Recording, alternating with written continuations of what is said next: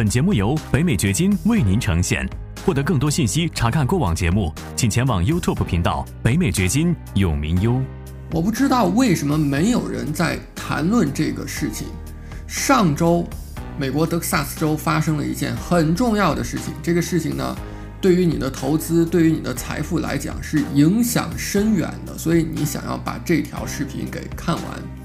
那么上个星期发生了什么事情呢？就是上周俄州的州长签署了新的法案。这个法案是关于降低德克萨斯州的房地产税以及收公司的那个特许经营税的。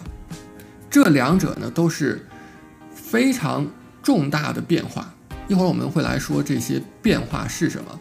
你知道，今年以来。关于降低德克萨斯州的房产税的法案一直在来来回回的谈判，在来来回回的讨论，折腾了很长时间，起码七八个月的时间。那现在终于是靴子落地。对于德克萨斯州的业主，尤其是自住房的业主来讲，这是重大的好消息。即便是对于投资者来讲，我相信呢，也是。会让你受益，而且如果你在德克萨斯州投资了房产的话，那么后续我相信未未来的十年你会非常好的。为什么？我们很快来看一下。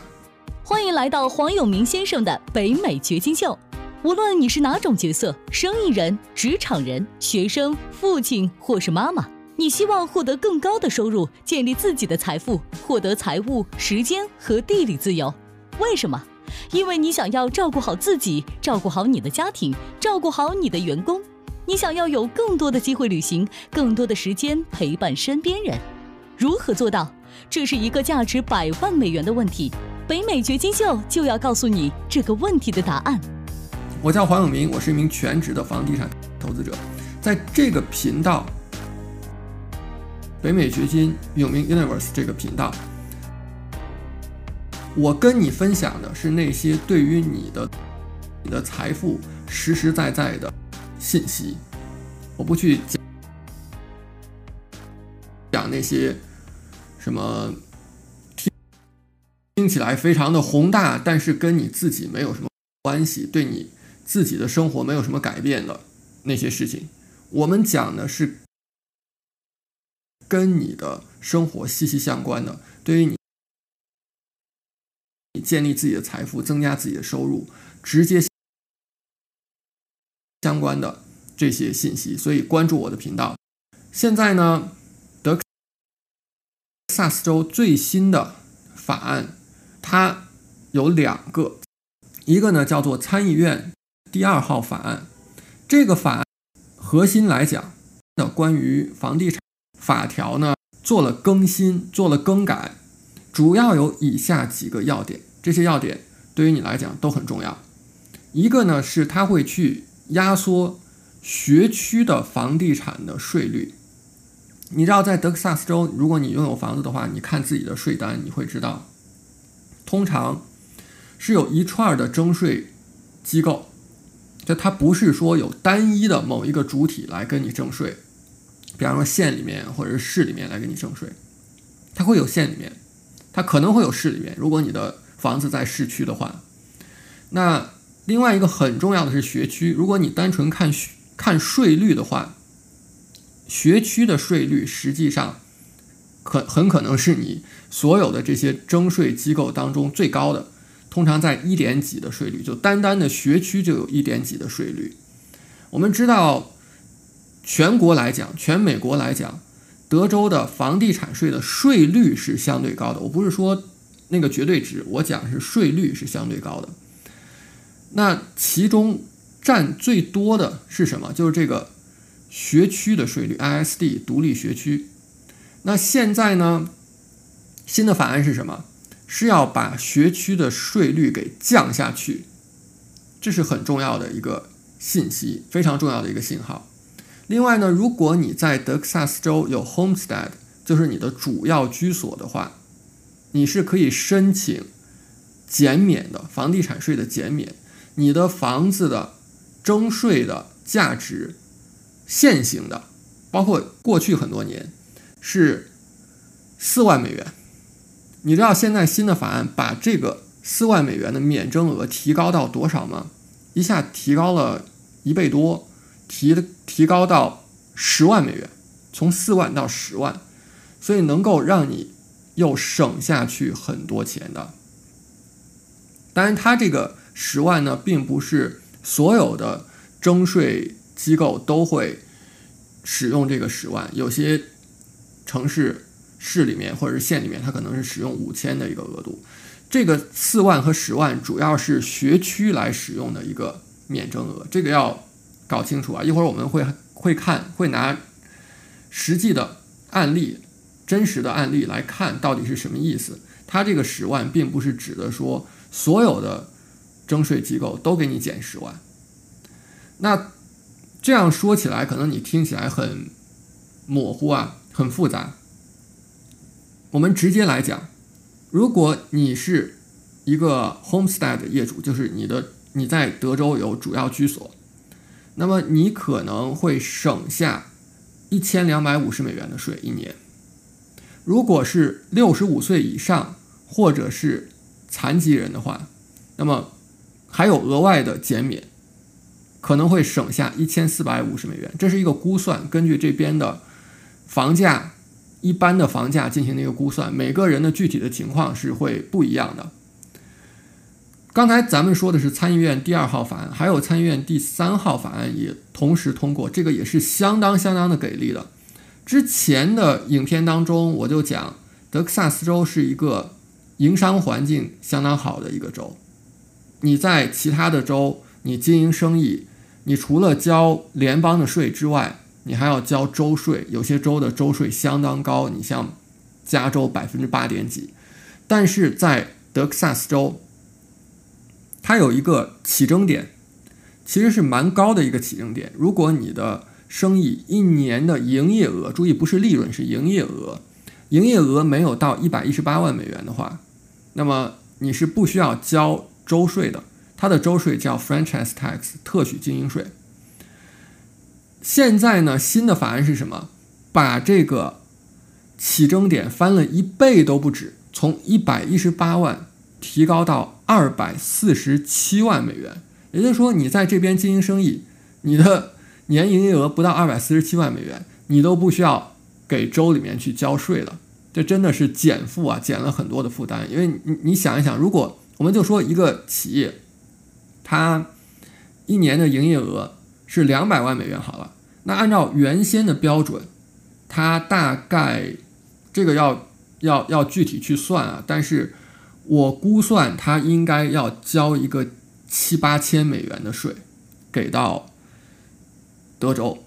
那现在相当于，如果你还是两百万美元的营业额。你一年省税就省了七八千，你不需要做任何事情，自动的就省了七八千。而且还有一件很好的事情，就是如果你不到这个起征点，不到二百四十七万美元的起征点，你甚至都不需要去申报，不需要给州里面申报。之前的规定，其实现行的规定，就刚才说的这个法案呢，现在还没有实行啊。我们严格说现行的规定的话，那么。你即便是没有到起征点，你无需缴税，你仍然是需要去申报的。你要填表，这就给你带来一些麻烦。虽然那个表不复杂，但是呢，你还要记得这个事儿，对不对？如果你不记得这个事儿呢，可能你还面临罚金。那你记得这个事儿，你找什么 CPA、会计师去给你报，税务师去给你报，那他还收你的费用。所以你不光是一年可能有几千美元的税，而且呢。还要额外的找人去给你报这个税，你还要花钱。那现在呢？如果你不到这个起征点，根本这一摊子事儿都没有了。所以呢，德州的这个营商环境一下又变得更好了。我相信会有更多的企业愿意在这个地方经营，包括有很多的居民会更愿意在德州创业，因为你的负担真的是减轻了。很大一块儿，包括咱们刚才所说的住宅地产，减了房地产税会带来什么效果呢？会有更多的人愿意买房，对不对？因为拥有房产的成本降低了，持有房产的成本降低了。另外一方面，更少人愿意卖房，尤其是有 homestead 的人，就是有宅地或者讲叫主要居所的这部分人。一会儿我们来看一个例子啊，你就知道为什么人们不愿意放弃宅地了。我们来看这么一个例子，这是我在网上随便找的德州的一处房产，这是一个真实的案例啊。我这个图上就不把什么地址啊、人家的名字显示出来了，我们主要看一下它的数字。这个数字很有意思，你看这个房子呢，它是位于 Texas City。德克萨斯城，好，那你可以看到，就像我刚才讲的，这是它的税收税的征税的主体，有市里面，有县里面，然后呢有大学，有这个管修路和洪水的，还有呢 ISD，所谓的 ISD 呢就是独立学区，就是刚才咱们所说的学区，然后这一栏是 tax rate。税率，那你可以看到市里面是零点四九，就百分之零点四九了，然后县里面零点三六七，百分之零点三六七了，等等，对吧？最高的是谁？最高的就是这个学区是一点三一，你看到它的总的税率是多少？二点四四，那一个学区就占了一半以上，是不是？一个学区就占了一半以上。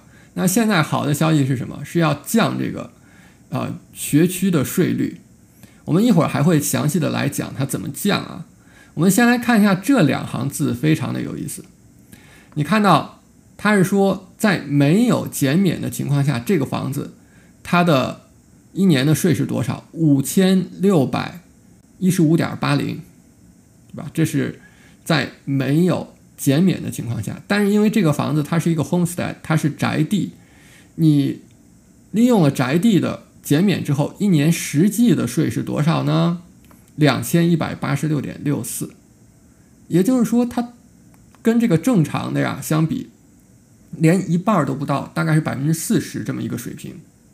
所以你会知道，有了减免之后，能够达成什么样的效果。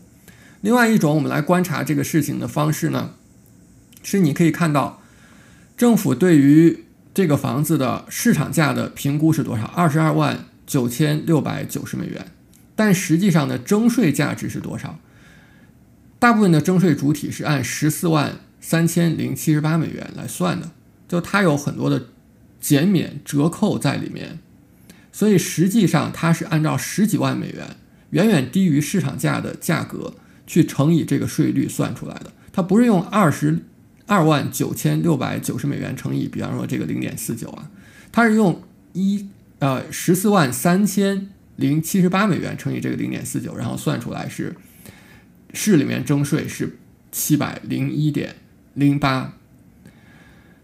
由于呢这个学区它的减免是最多的，所以它的你看它的。实际的征税价值只有四万多美元，所以虽然它的税率是高的，是最高的百分之一点三一，但是呢，它实际的征税的绝对值不是最高的，五百六十四点八八，没有市里面高，对不对？市里面七百多，所以我们说这是两件事儿，税率是税率，然后实际的征税的绝对值是绝对值，这是两件事儿。然后呢，你看到的总税率和实际的有效税率又是两件事儿。对不对？你看到总税率是百分之二点四四，但是有效税率是多少呢？如如果你用实际的纳税两千一百八十六去除以它的市场价二十二万九千多的话，你会发现它不到百分之一，对吧？实际的有效税率是不到百分之一的。虽然我们看到总税率是百分之二点四四，这几个概念要搞清楚。那现在好的一件事情是什么？不但是今年要去降这个学区的税率，而且现在德克萨斯州是有一个目标，起码是州长有一个目标，就是要把学区的税率降到零。真的，你没有听错，要降到零。多长时间降到零？不是一百年降到零，是十年的时间降到零。实际上，在二零二一年的时候，你看这个 Texas Public Policy Foundation，他们就提出来一个目标，就是在二零三三年之前要消除德州的房产税。他这个是什么意思呢？你看他说啊，上来说德州人啊，一直不会觉得心里很平稳啊，在拥有房产这个方面，就除非是把房产税给消除了，只有到那个时候，业主呢才不会觉得说我是从政府那边在租房住。他这个地方呢讲的是把房产税给。消除了，但是其实他讲的是什么呢？他讲的是把房产税当中的来自于学区所收的税当中的一部分给降到零，并不是说所有的房产税都没有了，它是其中的一部分降到零。我们来看一下这一部分是什么意思啊？然后呢，我们也来看一下。如果这一部分真的降到零，对于实际的税率究竟有什么样的影响？我们来看这么一个表格，在这个表格当中呢，你会看到，这是德州所有的学区，你会看到所有的学区。这个学这个表格当中呢，不但列出来了。学每一个学区的税率，而且呢，你看到它是分两种税率的，一个叫做 MNO，一个呢叫做 INS。所以，即便是刚才咱们看到的，比方说学区一点三一的税率，它不是一个单一的一个税率，它是由两部分组成的，一部分呢是叫做 MNO，一部分呢叫做 INS。MNO 是什么？就是 Maintenance and Operating。用于维持学校的正常的运行，包括维护和运营。而这个 INS 它是 Interest and Thinking，什么呢？就是它是用来还债的。你可以简单理解，它是用来还债的。所以这个税率呢是由两部分组成的。